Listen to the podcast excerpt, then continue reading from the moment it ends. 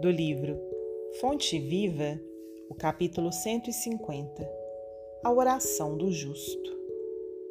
A oração feita por um justo pode muito em seus efeitos. Tiago 5,16 Considerando as ondas do desejo em sua força vital, todo impulso e todo anseio constituem também orações que partem da natureza. O verme que se arrasta com dificuldade, no fundo está rogando recursos de locomoção mais fácil.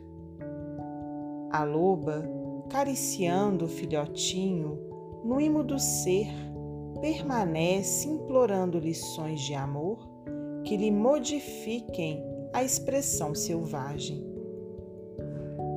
O homem primitivo, adorando o trovão, nos recessos da alma, pede explicações da divindade de maneira a educar os impulsos de fé.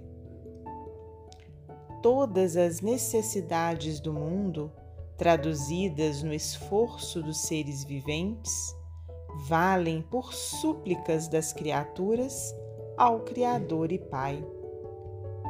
Por isso mesmo, se o desejo do homem bom é uma prece, o propósito do homem mau ou desequilibrado é também uma rogativa. Ainda aqui, porém, temos a lei da densidade específica. Atira uma pedra ao vizinho e o projétil será imediatamente atraído para baixo. Deixa cair algumas gotas de perfume sobre a fronte de teu irmão e o aroma se espalhará na atmosfera. Liberta uma serpente e ela procurará uma toca.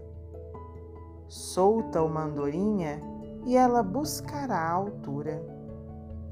Minerais, vegetais, animais e almas humanas estão pedindo habitualmente e a providência divina, por meio da natureza, vive sempre respondendo.